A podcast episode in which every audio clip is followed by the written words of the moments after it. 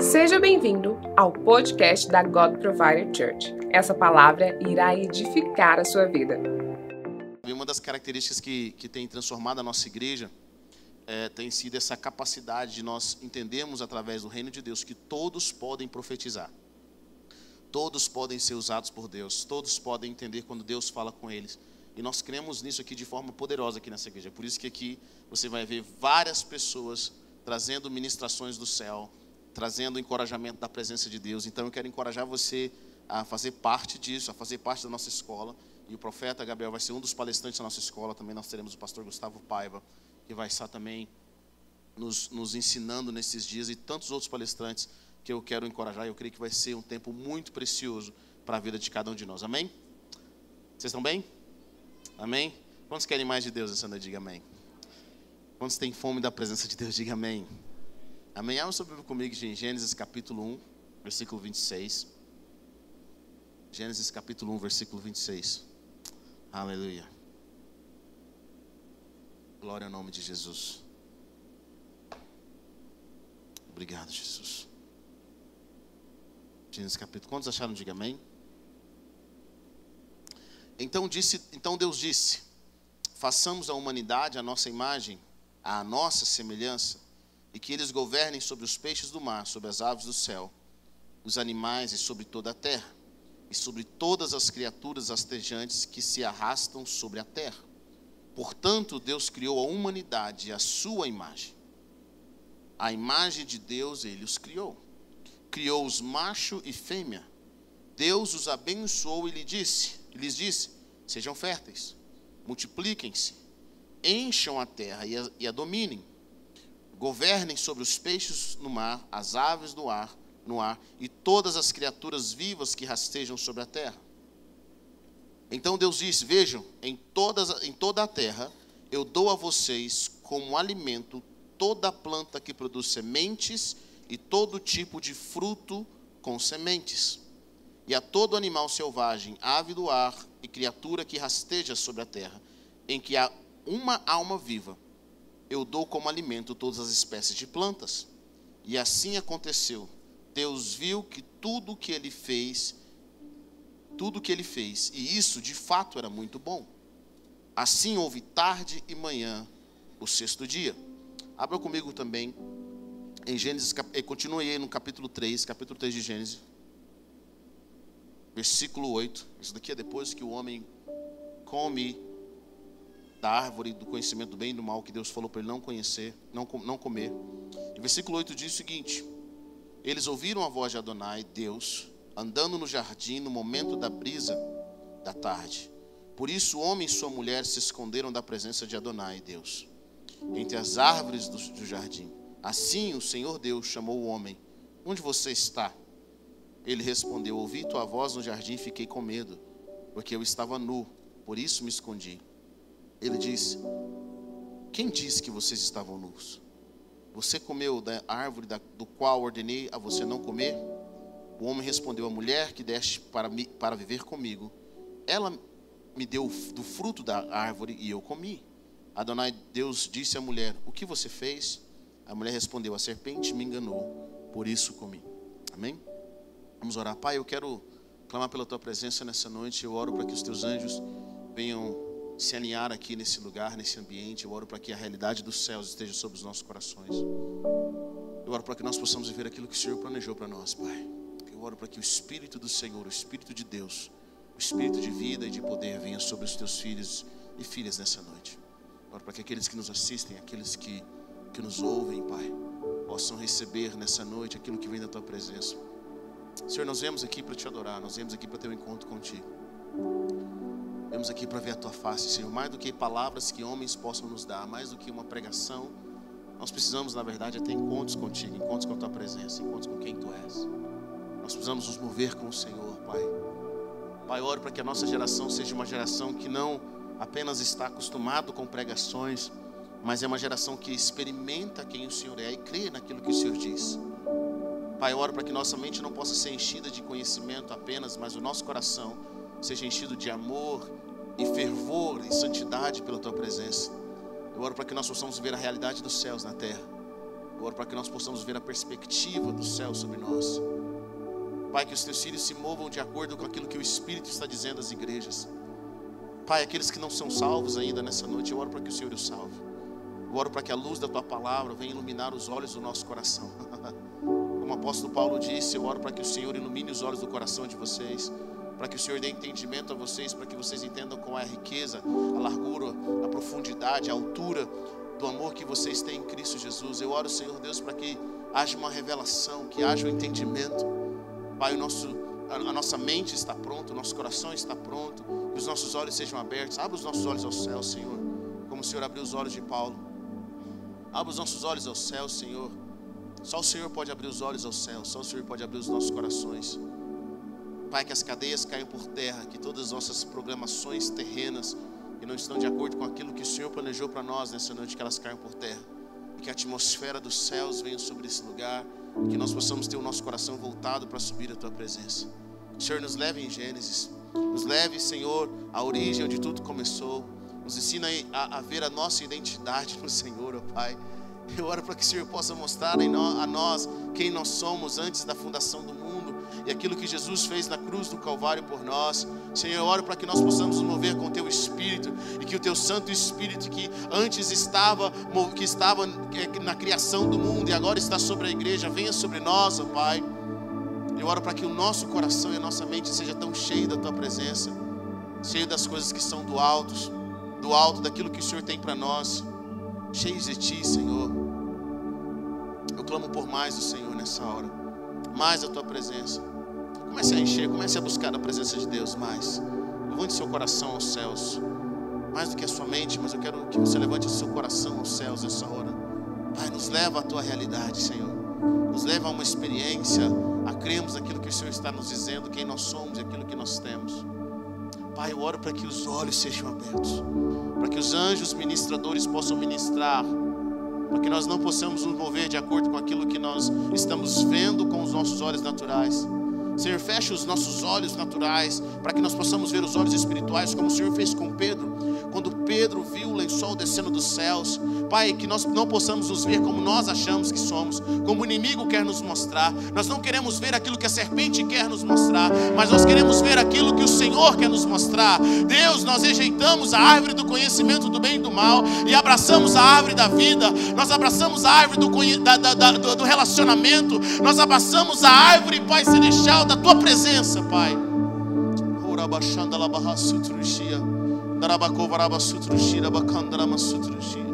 Pai, muitos são os planos do nosso coração, mas que prevaleça em nós o teu propósito, permaneça em nós a tua realidade. Muitos são os nossos achismos, Pai, os nossos eu acho, eu penso, Senhor, mas nós submetemos os nossos pensamentos e os nossos achismos, Deus, cativos à presença de Jesus, o Cristo, aos pensamentos de Cristo, Senhor. Jesus seja o Senhor das nossas vidas, hoje, amanhã e sempre. Senhor, hoje nós te escolhemos mais uma vez. nós te escolhemos hoje, Deus. Nós te escolhemos hoje, Jesus. Nós te escolhemos, dizemos sim ao teu chamado, sim ao teu, teu nome. Nos leve a caminhar contigo, a viver na tua realidade. É o que nós clamamos nessa hora, Senhor. Nós pedimos, Senhor, pelo Teu nome todo-poderoso. Te adoramos, El Shaddai. Te adoramos, Deus Altíssimo. El Elion, nós te adoramos. Nós te adoramos, Yeshua. Bendizemos o Teu santo nome nesse lugar. Que essa casa, que é uma casa de oração, Senhor, seja o lugar onde as nossas orações sejam respondidas e onde os nossos louvores e sacrifícios subam a tua presença. Senhor, que as nossas orações nesse lugar, à medida que nós oramos e nos reunimos como igreja, suba a tua presença. Senhor, não é sobre nós, mas é sobre Jesus. Jesus, o Rei dos Reis, o Senhor dos Senhores. Confirma, Senhor, a tua palavra nessa hora. É o que nós pedimos nessa hora. Em nome de Jesus. Amém. Aleluia. Quando sentem a presença de Deus de forma poderosa aqui? Aleluia. Gênesis 1, 26 nos conta a criação. Eu acredito que é um dos versículos mais poderosos, talvez um dos capítulos mais poderosos. Gênesis 1, 2 e 3, que conta a história da humanidade. Não tem, como, não, não tem como nós sabermos se algo está quebrado se nós não tivermos o original em mãos. Às vezes alguém nos apresenta algo, aquilo está quebrado, nós achamos que está perfeito, mas nós, se nós não conhecemos o original, nós não sabemos se algo está correto ou não. E quando nós vemos Gênesis 1, capítulo 1, versículo, capítulo 1, capítulo 2 e capítulo 3, nós percebemos a intenção e o coração do homem, a intenção e o coração de Deus, quando Ele nos criou, quando Ele nos chamou, e o que aconteceu. Nós vemos em Gênesis capítulo 1 que Deus nos cria a sua imagem, conforme a sua semelhança. A Bíblia diz que Deus criou a humanidade à sua imagem, a imagem de Deus Ele os criou. Deus criou todas as coisas. Deus criou, Deus criou os céus e a terra, Deus criou os animais, Deus criou as plantas, Deus criou as aves do céu, mas quando Ele criou a gente, Ele falou: esses não vão ser como as outras criações. Esses vão ser de acordo com a minha imagem, a minha semelhança. Você entende isso? Deus, quando Ele nos criou, Ele nos deu a sua identidade. Ele olhou no espelho, olhou a si mesmo e falou: Eu vou criar vocês. E isso é poderoso porque nós representamos Deus e assim nós temos características de Deus que fazem parte de nosso ser. Por exemplo, Deus ama criar coisas, Ele ama expandir, Ele ama fazer coisas novas. Deus nunca parou de criar, Ele nunca parou de fazer coisas novas. Jesus disse que o Pai dele trabalha até hoje, Deus nunca parou de trabalhar. Deus continua se movendo. Eu fico imaginando, Deus deve estar criando outras coisas por aí, Ele deve estar criando outros universos. Só Deus sabe o que Ele mesmo está criando. E nós também amamos criar, nós amamos fazer coisas novas, nós amamos esticar o nosso cérebro, a nossa mente. Quando nós não estamos vivendo algo novo, nós ficamos frustrados, sim ou não? Quando nós não estamos fazendo o que nós gostamos, aquilo que nós chamamos, aquilo que, que nós amamos, aquilo que está no nosso coração, e vemos coisas novas, nós ficamos frustrados. A Bíblia nos diz que os olhos não se cansam de ver, os ouvidos não se cansam de ouvir. Nós viajamos quilômetros e quilômetros de distância só para ver e experimentar coisas novas. Quantos gostam de viajar? Diga amém. Nós gostamos de ver coisas novas, nós somos curiosos. A terra não é o limite para o homem, o homem quer ir até para Marte. Mas não é só para Marte que o homem quer ir, o homem quer criar coisas novas, o homem quer estar em novos lugares. Por que, que nós temos isso? Porque nós somos a imagem, somos a semelhança de Deus. Faz parte de quem nós somos. Ser bem sucedido faz parte de quem nós somos, porque Deus é bem sucedido. E existe algo em nós que também faz parte de quem Deus é. Nós gostamos de dominar as circunstâncias, gostamos de dominar aquilo que está ao nosso redor. Nós não nascemos para ser dominados, mas nós nascemos para dominar. Nós não nascemos para ser presos, mas nós nascemos para sermos livres. Faz parte de quem nós somos. Por quê? Porque o nosso Deus é desse jeito. Aonde Deus chega, Ele domina. Aonde Deus chega, Ele conquista. Deus, Ele é, Ele vem vencendo, Ele vence todas as coisas. E assim é parte da nossa natureza. Nós não nascemos para morrer, não nascemos para ser escravos, nós nascemos para ser livres, porque o nosso Pai Celestial é livre. Diga, o nosso Pai Celestial, Ele é livre. Nós temos algo poderoso que eu acredito que é tão importante quanto a vida, chama-se liberdade, o poder de escolha, o livre-arbítrio. E o que nos faz diferentes, e o que nos faz, o que faz com que o amor seja tão poderoso é essa capacidade de escolher que faz um casamento ser bonito? É o poder de escolher todos os dias a mesma pessoa. E o próprio Deus quer que nós nos relacionemos com Ele, Ele nos ama, Ele quer, nos Ele quer se relacionar conosco através da nossa escolha. Nós escolhemos Deus. Todos os dias nós escolhemos Ele livremente. É claro que a palavra nos diz que Ele nos escolheu primeiro. Antes nós escolhemos, Ele nos escolheu, Ele deu o primeiro passo. Mas para nós caminharmos com Ele, nós temos que querer, nós temos que desejar, nós temos que exercer o nosso livre-arbítrio. Nosso coração precisa estar voltado para Ele. Jesus diz: quem quiser, quem quiser me seguir, negue a si mesmo. Quem quiser me seguir, sempre vai ser um convite. Todos os dias nós somos chamados para escolher. Todos os dias nós somos chamados para caminhar com Deus. Assim como todos os dias nós, somos, nós, nós temos o poder de escolher a quem nós amamos, com quem nós vamos caminhar, as nossas amizades. Eu sei que não, pessoas não têm nos ensinado isso, mas eu quero dizer para você que Deus nos deu livre-arbítrio para escolher, faz parte de quem nós somos. Deus nos deu livre-arbítrio para para conquistar coisas novas, para dominar coisas novas. Nós amamos desafios. Esse é, o Gênesis, esse é o homem de Gênesis 1, 26. Esse é o homem criado por Deus. E a Bíblia diz que Deus nos abençoou. Deus nos abençoou para nós sermos férteis. Deus nos abençoou para multiplicar. Deus nos abençoou para encher a terra. Deus nos abençoou para dominar a terra. Deus nos abençoou para governar sobre os peixes do mar, sobre as aves no ar e todas as criaturas vivas que rastejam sobre a terra. Não tem nada na face da terra que o homem não consiga dominar, faz parte da nossa natureza. Esse é o, esse é o homem de Gênesis 1, 26. Nós não fomos chamados para morrer, nós não fomos chamados para viver com medo, nós não fomos chamados para viver em ignorância, nós somos chamados para viver segundo a imagem e a semelhança de Deus. Mas algo acontece no capítulo 3.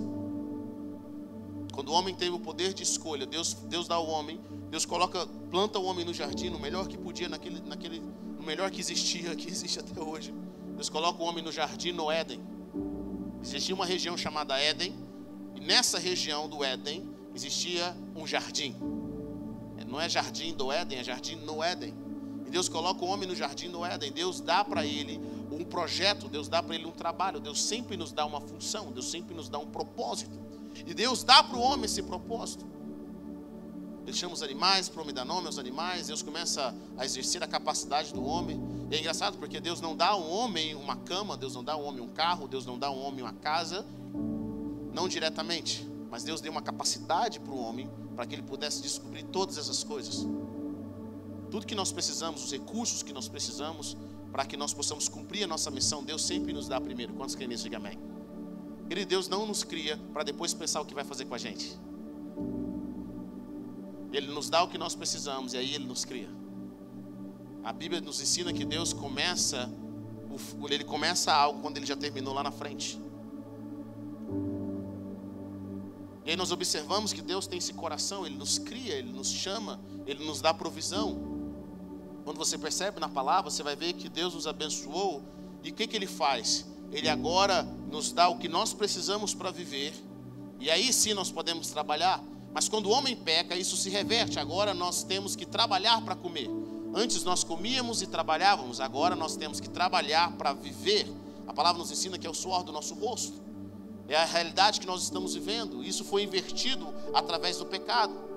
E lá no jardim, Deus coloca, Deus planta uma árvore do conhecimento do bem e do mal. A Bíblia diz que Deus tinha a árvore da vida e a árvore do conhecimento do bem e do mal. O homem podia comer da árvore da vida. O que, que essa árvore ia produzir na vida do homem? Essa árvore ia produzir na vida do homem vida. Deixa eu falar uma para você, só para abrir aqui algo. Todos, para todos nós, para existirmos, precisamos de algum alimento. Só Deus que não precisa de nada para existir. É por isso que Ele é Deus. Ele é Deus porque Ele não precisa de nada. Ele não precisa de oxigênio, não precisa de comida. Os anjos precisam comer. Tudo precisa de algo para sobreviver. Deus não precisa. Mas Deus nos criou de uma forma no qual nós, poder, nós podíamos viver para sempre. Nós podíamos ver a eternidade dele para sempre. E aí ele cria essa árvore da vida. Essa árvore da vida é para que nós pudéssemos viver para sempre. Porque não era o coração de Deus com que nós morrêssemos. Quando estão entendendo, diga amém. Mas ele dá ao homem a árvore do conhecimento do bem e do mal. E algumas pessoas perguntam: por que, que Deus dá essa, essa árvore? Será que Deus estava testando o homem? Será que Deus estava, estava tentando o homem? Bom, a Bíblia diz que Deus não tenta ninguém. Deus estava dando ao homem o poder de escolha. Porque como o homem poderia ser como Deus se ele não tivesse poder de escolha? Então Deus dá ao homem o poder de escolha. Deus está dando um homem dizendo assim, em outras palavras, Ele está falando: olha, você tem algumas formas de descobrir as coisas. Você pode descobrir através do relacionamento comigo, ou você pode descobrir através por conta própria. Mas deixa eu falar para você: se você descobrir as coisas por conta própria e não através do relacionamento comigo, isso vai gerar morte em você. Está comigo ou não? Porque nem todo conhecimento, em, em todo tempo, é o correto.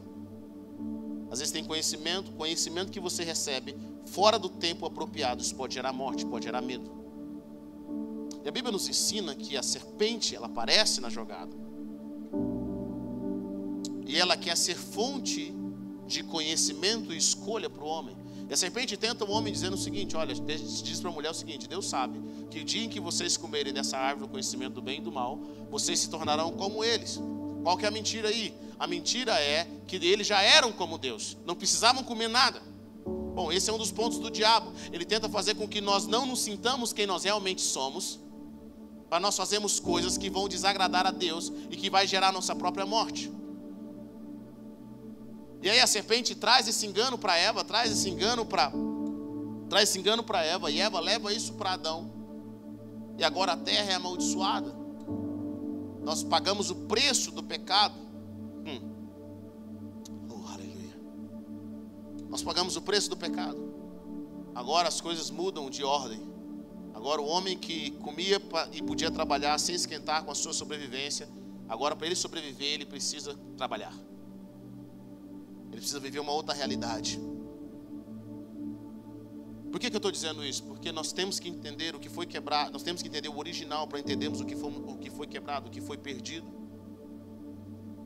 Porque uma dos nossos maiores hoje eu tenho observado que uma das maiores lutas que o ser humano tem é sobre a sua identidade. Nós não sabemos quem nós somos, nós não sabemos com quem nós parecemos, nós não sabemos de onde nós viemos, nem para onde nós estamos indo, nós não sabemos o que nós temos. E porque nós não sabemos quem nós somos, nós não temos a nossa identidade firmada em Deus, quando você não sabe quem você é, qualquer pessoa te dá a direção, qualquer pessoa te guia pelo caminho, qualquer pessoa, qualquer circunstância diz o que você é. E é tão interessante isso, por quê? Porque quando você perde a sua identidade, você pode ser qualquer coisa. Eu estava, eu estava assistindo alguns vídeos e vendo alguns documentários sobre, sobre crianças que foram criadas com animais. Eles pegaram uma menina Recentemente, alguns anos atrás, 1983, eles pegaram uma menina lá na Ucrânia, que ela, os pais eram alcoólatras. E os pais não queriam ter uma, essa menina, eles queriam ter um menino. E com dois anos de idade, ele, os pais deixaram essa menina ser criada pelos cachorros. A partir dos dois anos de idade, ela não entrava mais em casa. Ela comia com os cachorros, ela andava com o cachorro. Eu fico pensando, como que essa menina morreu durante seis anos? Essa menina vive desse jeito, a partir dos dois anos de idade. Eles acham essa menina os pais alcoólatras, essa menina, ela, ela, ela andava como um cachorro, ela coçava a orelha com a perna, ela, ela latia, ela não falava nenhuma palavra. Essa menina era uma ser humana, mas porque a identidade dela foi feita através dos cachorros com que ela vivia, ela jurou que ela era uma cadela. Esse é o poder de uma má identidade. Uma má identidade diz coisas que você não é e você começa a fazer. Por isso que antes, Deus, antes de Deus te restaurar o ministério, algumas pessoas chegam para mim, eu tenho um ministério maravilhoso. Bom, primeiro Deus quer curar a sua identidade. Antes de Deus restaurar sua, o seu ministério, ou o que você acha que você pode fazer, Deus quer falar para você, eu vou dizer o que você é, de acordo com aquilo que eu criei você para ser. Porque o seu grande problema está na sua identidade. Olha, me falaram que eu sou desse jeito, eu nasci assim, eu vou morrer desse jeito. Essa menina achava que era uma cadela. Alguém achou ela e falou: Meu Deus, essa menina não é cadela. Eles começaram um processo. Eles acharam que essa menina não poderia se recuperar 100%. E de fato, porque no nosso desenvolvimento humano existem fases que, se nós perdemos essas fases, nós não conseguimos recuperar. Essa menina ela mora, ela mora numa fazenda psiquiátrica. Ela evoluiu muito, ela fala palavras, ela consegue ter linguagem humana, mas mesmo assim ela tem um pequeno problema mental. E assim todas as outras crianças que foram criadas com, com cachorro ou com, lo, com lobos. Por quê? Porque ela perdeu uma fase da, da, da, do crescimento dela que era extremamente importante para ela aprender a se comportar como ser humano.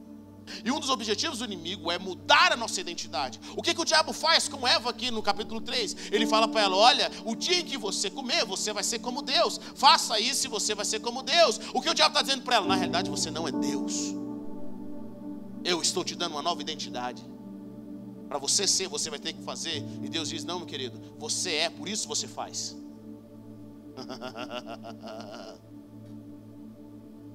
E eu tenho percebido que o nosso maior desafio é permitir com que Deus nos dê essa identidade. Recebi Jesus como Senhor e Salvador da minha vida. Qual que é o meu maior desafio? É ter a identidade de Cristo. Descer as águas é muito mais fácil.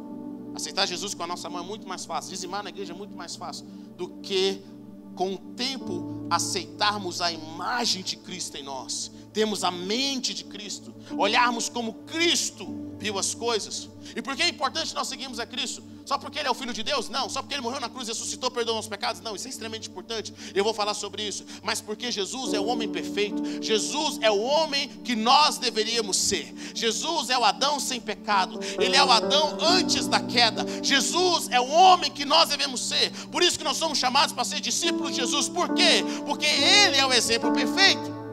A nossa identidade deveria ser parecida com a dele. Por isso que a Bíblia luta contra o pecado. Por que, que ela luta contra o pecado?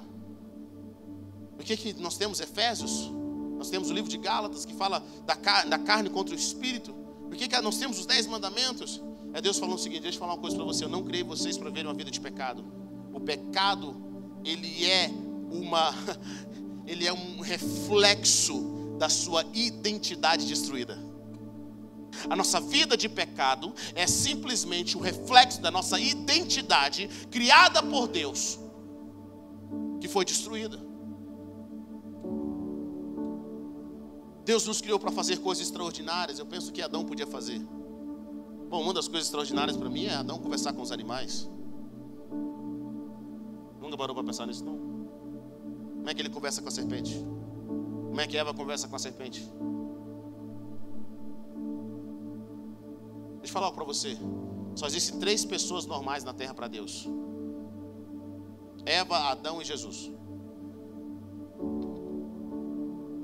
Adão e Eva antes do pecado e Jesus. Só três pessoas normais. E essas três pessoas normais faziam coisas extraordinárias. Esse, quando Deus olha para a humanidade, Deus olha para esses três. Ele olha para esses três e fala: é assim que você deveria ser. É desse jeito que você deveria ser. Mas com o pecado nós perdemos a visão de quem nós somos.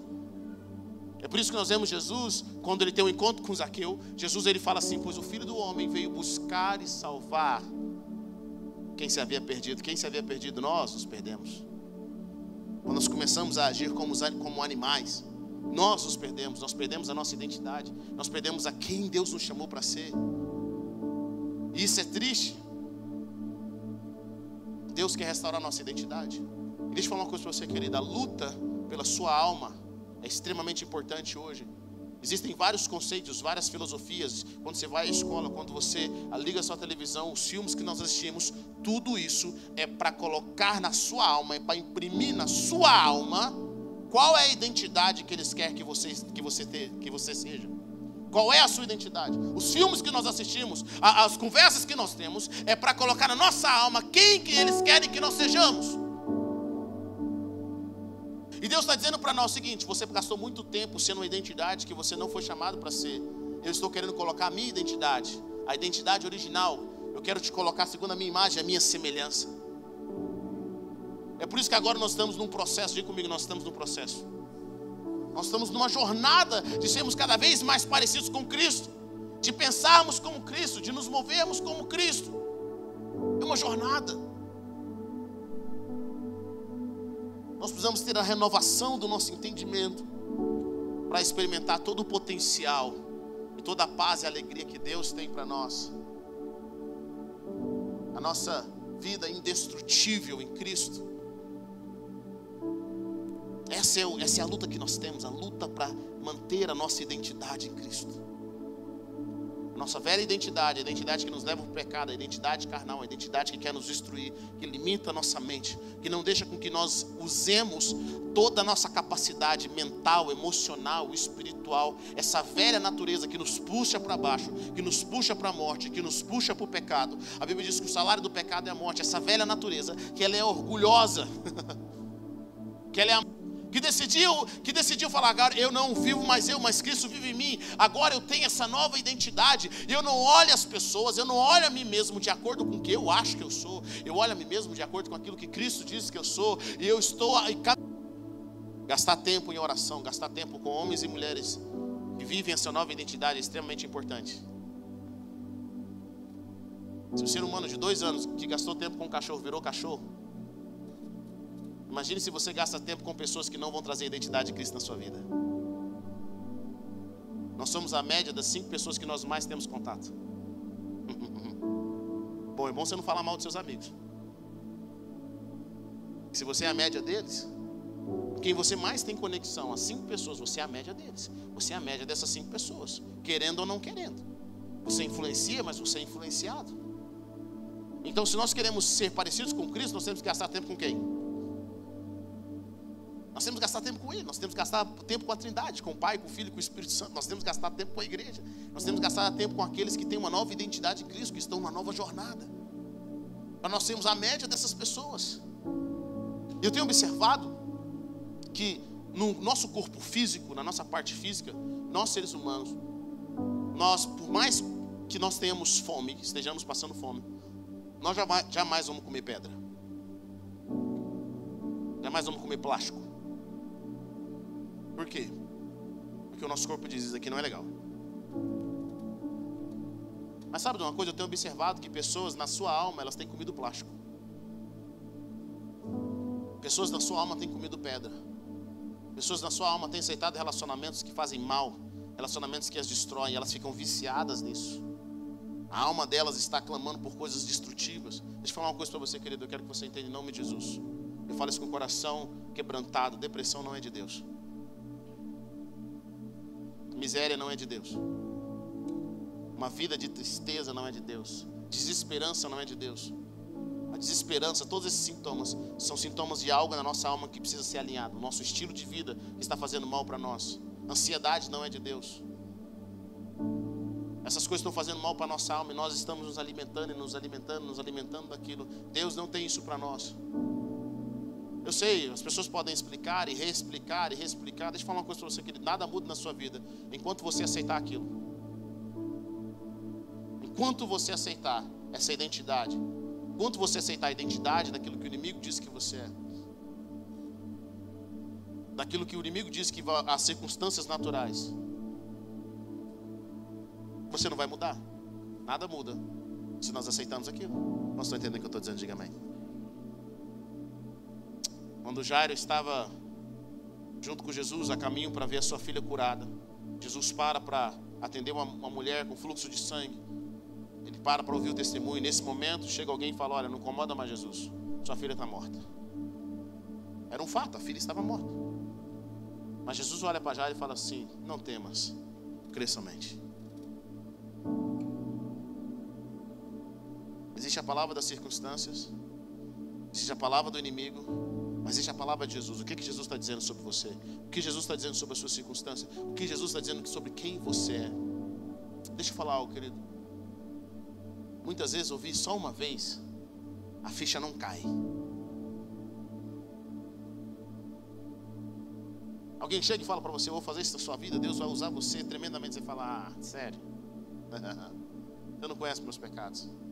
Mas Deus não está falando com o seu pecado. Eu vi um pregador uma vez que falou algo bem poderoso. Ele falou: Deus conhece o seu pecado, mas chama você pelo seu nome. O diabo conhece o seu nome, mas chama você pelo seu pecado. Toda vez que você gasta tempo com o diabo, ele sempre vai tentar te diminuir. Ele sempre vai tentar trazer você quem você não, não é de acordo com Deus. Mas toda vez que você conversa com Deus, Deus sempre vai falar para você quem Ele criou você para ser. E o nosso desafio é viver desse futuro, é viver dessa realidade.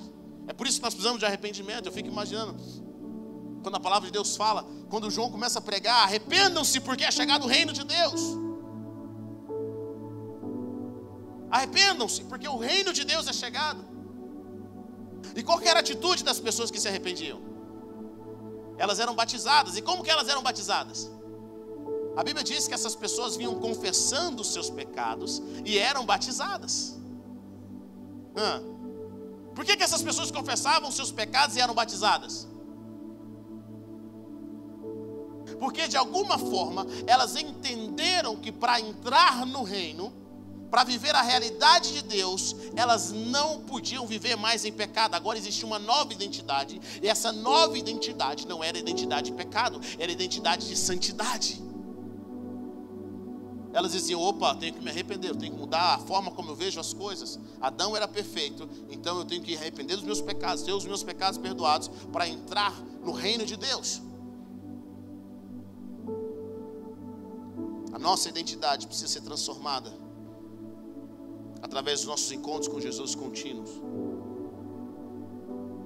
Deus fala com a gente uma vez, Deus começa a falar com a gente de novo, Ele começa a ministrar quem nós somos, Ele nos chama pelo nosso propósito. Deixa eu falar uma coisa para você, querido. Antes de você vir à terra, Deus já tinha um plano com você, Ele já tinha um projeto na sua vida, Ele já escreveu os seus dias no livro dele. Existem os livros de Deus com relação à sua vida. Deus sonhou conosco, Ele sonhou com o nosso propósito. E não interessa onde você nasceu, não interessa de onde você veio, não interessa qual a sua história de vida. Deixa eu falar uma coisa para você: se você parar de olhar para trás e olhar para cima, você vai ver a nova realidade que Deus tem para sua vida. Minha, esposa, minha esposa trouxe uma palavra muito poderosa sobre Esther, segunda-feira aqui no Mulheres Únicas. Aqui embaixo tinha só mulher, lá em cima estavam os homens orando e intercedendo. Mas ela falou algo interessante sobre Esther. Esther era órfã. Ela estava fazia parte do os judeus, os judeus estavam sendo oprimidos. Ela podia olhar para a vida dela e falar assim: Cara, eu perdi meus pais. Fui criada pelo meu tio. Eu queria tanto ter uma mãe. Você acha que no dia das mães Esther não sonhava com a mãe dela? Você acha que no dia dos pais Esther não sonhava com o pai dela? Será que Esther não sonhava com os irmãos dela? Esther era órfã. Ela foi criada pelo tio. Mas Esther não olhou para aquilo que ela não tinha. Ela olhou para aquilo que Deus podia fazer através da vida dela. Ela ouviu o conselho do tio. Ela podia viver naquele poço de depressão, de angústia, de aquilo que ela não tinha, mas ela olhou para aquilo que Deus podia fazer. E através da mentoria do tio dela, deixa eu te falar uma coisa para você.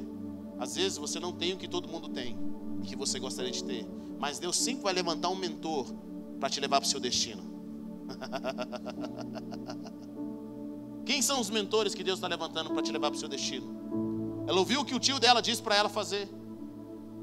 Ela aprendeu com o tio. Ela não esqueceu o propósito dela. Ela entendeu que a posição no qual ela estava era uma posição para abençoar pessoas. Aonde você está? Quem é você? Qual é a sua identidade? Qual é o seu chamado? quando nós temos o encontro com Jesus, o nosso propósito e a nossa identidade ela é restaurada. Talvez ela não é restaurada da noite para o dia. É por isso que é, é, impossível, deixa eu falar uma coisa para você, você ter reais encontros com Jesus. Você tem que resistir muito para isso acontecer. Você tem reais encontros com Jesus continuamente e não ter a sua vida transformada. O encontro com Jesus transforma prostitutas em mulheres de família. O encontro com Jesus transforma homens avarentos em homens que gostam de abençoar e doar. Encontro com Jesus transforma paralítico em pessoas que andam. O encontro com Jesus transforma até mortos que se ressuscitam, que ressuscitam. Encontros com Jesus fazem com que nós vivamos a nossa identidade. Quanto mais encontro você tem com Ele, mais você descobre quem você deveria ser. É por isso que você abandona o pecado, porque você diz: Eu não sou qualquer pessoa, eu não sou uma prostituta, eu não sou um amante, eu não sou qualquer pessoa, eu sou filho de Deus. Eu não preciso quebrar os meus princípios para viver em vitória. Realidade. Querido, uma coisa é você ter dinheiro, outra coisa é você ser próspero. Tem gente que tem dinheiro, mas não se sente próspero, não tem identidade e prosperidade. Deus quer restaurar em nós a identidade. Ele cria o homem nu. E é assim que nós somos criados. Porque tudo que nós precisamos, Deus já nos deu antes da fundação do mundo. A palavra nos fala que Deus nos abençoou com toda sorte de bênção nas regiões celestiais. Diga a pessoa que está perto de você, querido, Deus já te abençoou. Com toda sorte de bênção nas regiões celestiais. Cara, eu amo a promessa de Deus para Abraão aonde você colocar a planta dos seus pés, vai ser seu. Uau! Eu fico imaginando como é que Abraão tratava os pés dele.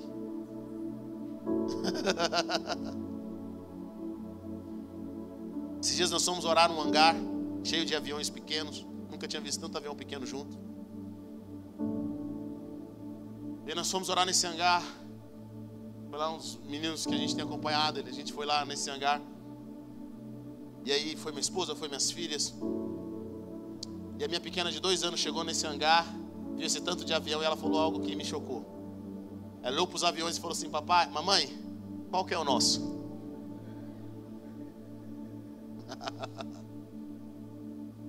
que menina abusada. Mamãe, qual que é o nosso?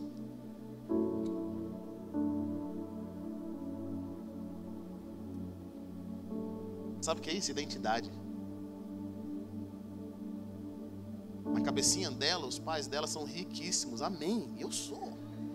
Glória a Deus. Minha esposa esses dias perguntou para elas assim: Minha filha, você sabia que você morava um dia na barriga da mamãe? E ela falou: Sim, sim, mamãe. Mas eu também morava na Disney, eu não é?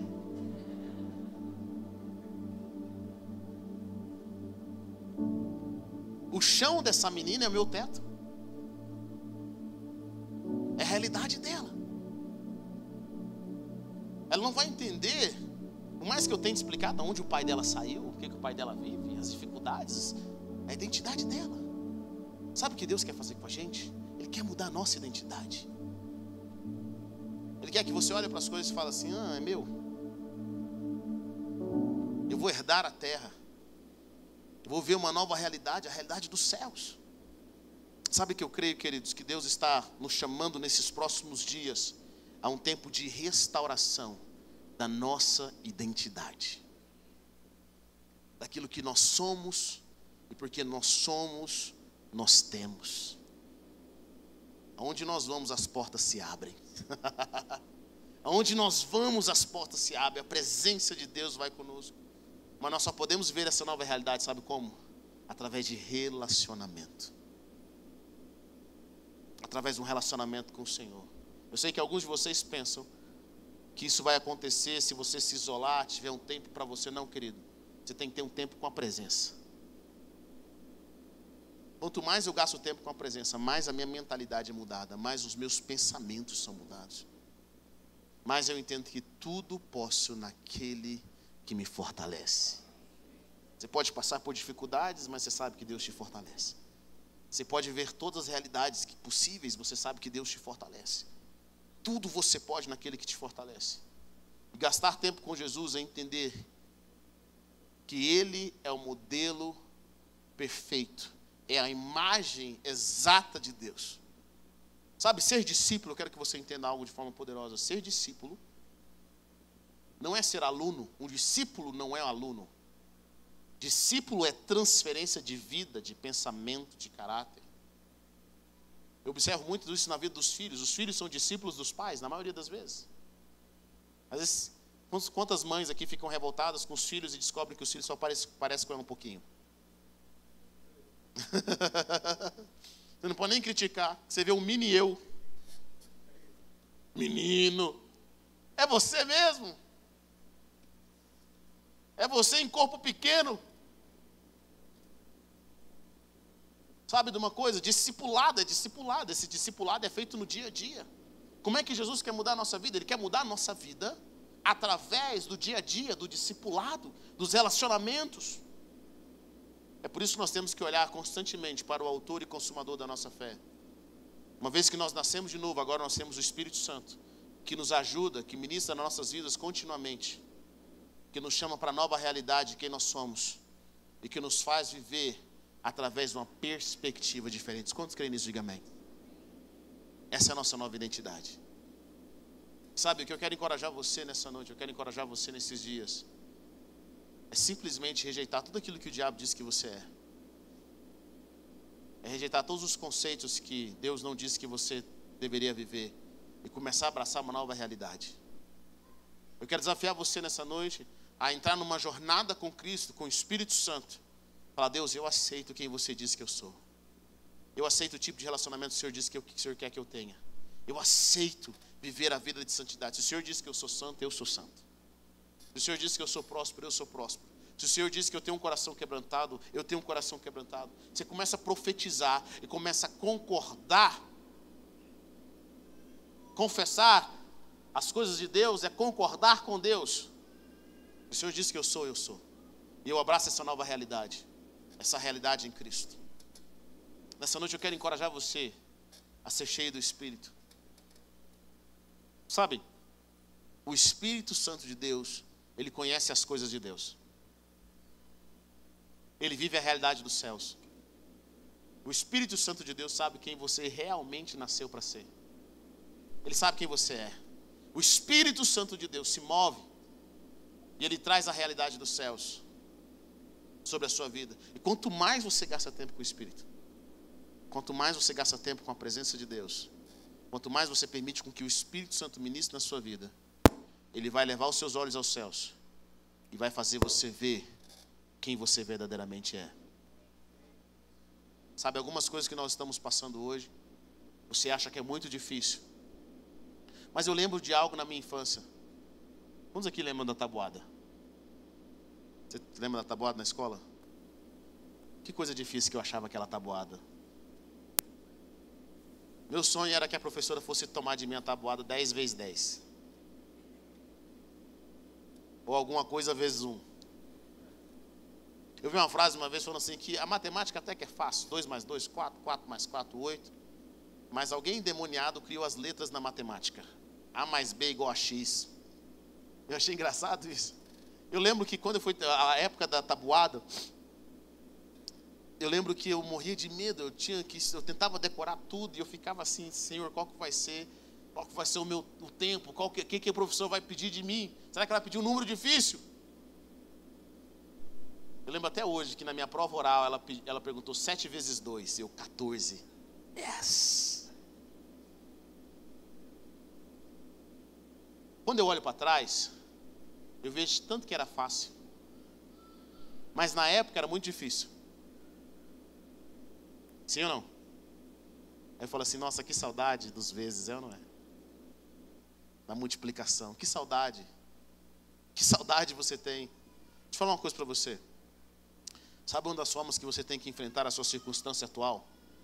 É você não, ver, não se ver vivendo naquela circunstância atual, mas é se mover na frente naquilo que Deus tem para você, você olhando para você agora, e você vai dizer: é tão fácil que eu estou vivendo tudo vai, vai, vai sair muito bem, tudo vai, vai dar certo.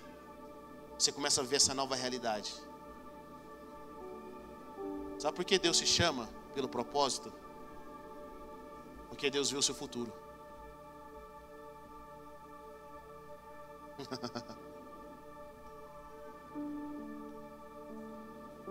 Eu lembro que eu ia orar a Deus como vítima. Meu Deus, o Senhor sabe. Sabe uma coisa? Quando você é criança, Deus até que atende. Tem uma coisa que todo crente velho tem inveja, é do crente novo convertido. É ou não é? O crente novo convertido fala, Deus, Deus é. Já passou por isso ou não? Senhor, o Senhor, Ele, Deus toma.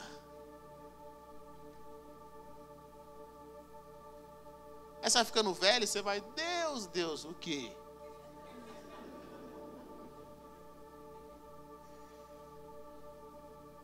Mas Deus, ele, Deus está de castigo, continua aí. O crente novo, o crente novo convertido, ele tem um favor de Deus. Eu fico vendo, ele não ora muito, ele apronta tanto. Ora um pouquinho, a coisa acontece. Se ele até pedisse para ressuscitar os mortos, eu acho que Deus fazia. Mas você vai ficando mais velho, Deus vai começando a endurecer com você. Ele vai trabalhando o seu caráter. Antes você orava, os céus vinham. Agora você começa a orar uma hora e nada dos céus aparecer. Deus está te levando numa jornada. É, é, faz parte, tá? Eu achava que Deus não me amava mais, mas faz parte. Não adianta você mudar de igreja. É uma jornada. Ele vai passar com você no deserto. Porque só no deserto o nosso caráter é formado. Algumas coisas precisam ser purificadas na nossa vida. É igual criança, minha filha de dois anos, ela chora, é a coisa mais linda do mundo. Mas não é lindo uma pessoa de 30 anos chorar.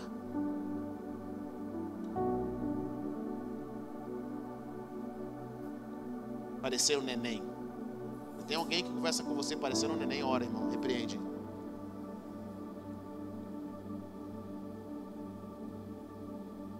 Porque nós temos que amadurecer, nós temos que crescer, é a jornada. Você vai ter que aprender a viver com o coração de Deus, você vai ter que aprender a viver com, com, a, com a direção de Deus. O que, que foi mais difícil para mim? Foi descobrir que nem eu não sou os meus sentimentos. Tem hora que eu vou arrepiar, eu vou sentir a presença. Deus está lá, mas tem hora que eu não vou arrepiar e não vou sentir a presença e Deus continua lá. Eu vou ter que aprender a mover com caráter. Vou ter que aprender a mover com quem Deus é. A palavra de verdade dele. Está comigo ou não? Tem hora que você, eu não vou me sentir próspero, mas eu sou, porque Deus disse que eu sou. Isso se chama maturidade.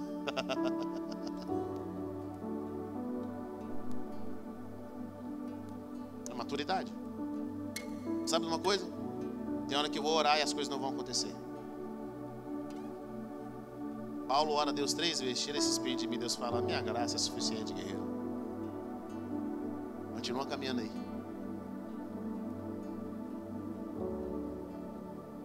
Mas a Bíblia diz que todas as coisas cooperam. Todas as coisas cooperam. Inclusive o seu deserto vai cooperar para o seu crescimento. Deixa eu falar uma coisa para você: Deus vai te amadurecer. Goste você ou não. Ele vai te amadurecer. Ele vai tirar as coisas que fazem mal na sua vida. Ele vai destruir as coisas que, que não te levam para o seu destino. Ele precisa mudar a sua identidade. Uma pessoa que tem identidade restaurada e sabe quem Deus é e sabe da capacidade que Deus tem para a sua vida, ele pode passar por momentos difíceis e momentos fáceis. Ele passa por momentos de glória e momentos de, de derrota. É o que Paulo diz, sem passar por todas as circunstâncias, sem passar por escassez, sem passar por prosperidade. Eu sei que Deus me ama quando eu estou passando fome. Eu sei também que Deus me ama quando eu estou tendo para abençoar outras pessoas. Eu aprendi a viver em todas as circunstâncias. Isso para mim é vitória, isso para mim é prosperidade. Eu aprendi a viver, eu sei. Eu sei não ter e sei ter. Tem pessoas que não sabem não ter. Pergunte a pessoa que está perto de você: você sabe não ter? Como é que você se move quando você não tem? Tem muita gente que é maravilhosa, é gente boa. Quando tem. Mas quando não tem, desespera. Os princípios são comprometidos. Tem gente que não sabe viver não tendo. E outras pessoas não sabem viver tendo muito. É gente boa, mas quando ele tem muito, ele acha que ele é alguém muito especial. Você sabe se alega em qualquer circunstância? E sabe se alegar quando Deus diz não?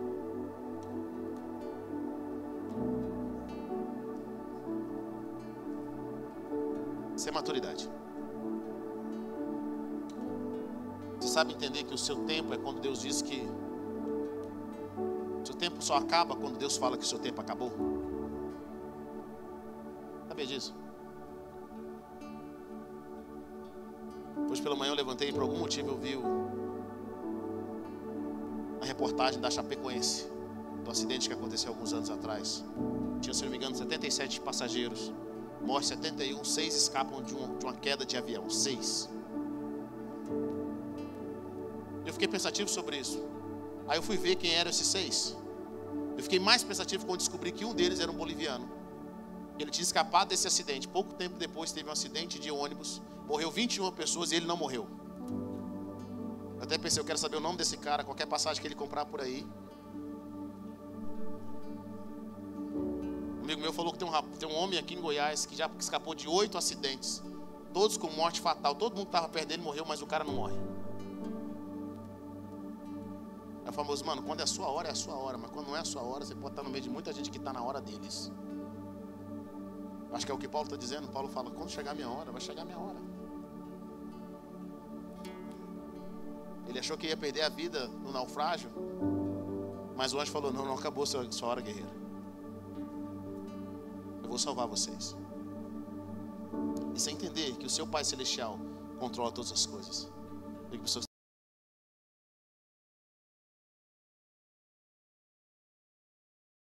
Ele ainda controla todas as coisas.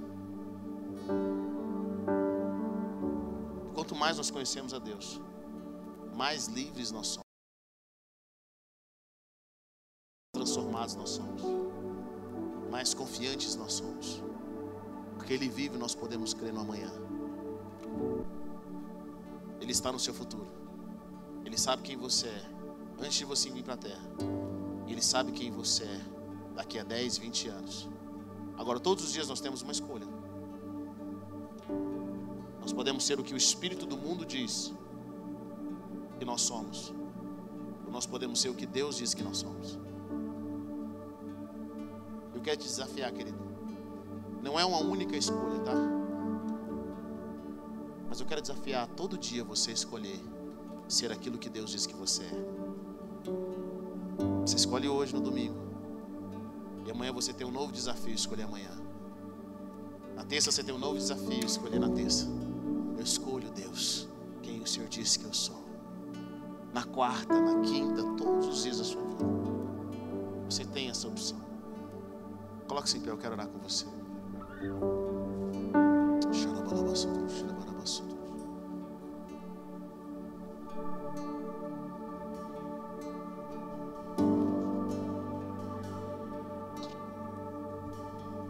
Comece a orar ao Senhor nessa hora. Pai, eu quero, Senhor, a tua realidade. Eu peço a tua realidade sobre as minhas vidas, Senhor. Comece a pedir ao Senhor nessa hora.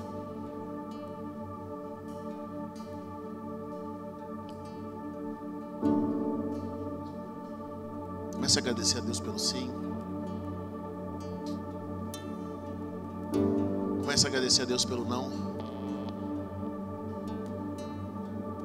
Comece a agradecer a Deus pelas orações respondidas.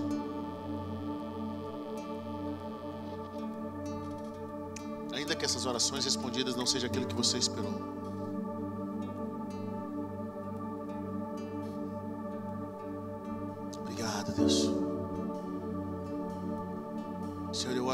Identidade dos teus filhos. Eu oro pela identidade, a manifestação da identidade que eles são em Cristo Jesus. Pai, que eles podem doar, porque o, Pai Celestial deles sempre vai dar.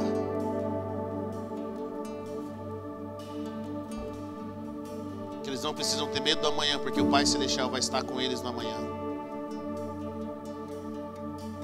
Pai, eu oro para que eles rejeitem a, a identidade de pecadores, a identidade do pecado e abracem a nova identidade, o novo homem feito em Cristo.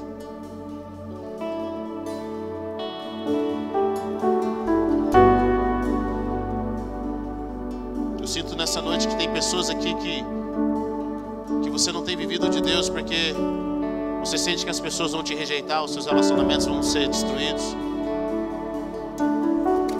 É, se eu viver a realidade que Deus tem para mim, o meu namoro termina, meu, a minha vida vai terminar, meus amigos vão me abandonar, deixa eles abandonar. Deus nunca tira algo de nós sem dar algo melhor. Eu oro pela realidade dos céus, ó Pai.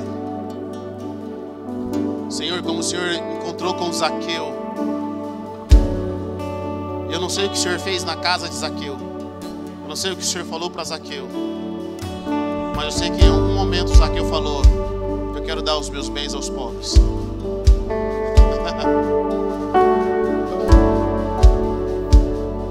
Senhor, haja salvação nas casas e nas famílias. Traga os pais de volta para as casas, as mães de volta para suas casas, os filhos de volta para casa, Pai. Pai, restaura os sonhos dos teus filhos. Que eles saibam que eles vivem a realidade dos céus. Que Jesus pagou um alto preço na cruz. Do... Obrigado por ter ouvido até o final. Acesse o nosso canal e tenha acesso a mais ministrações.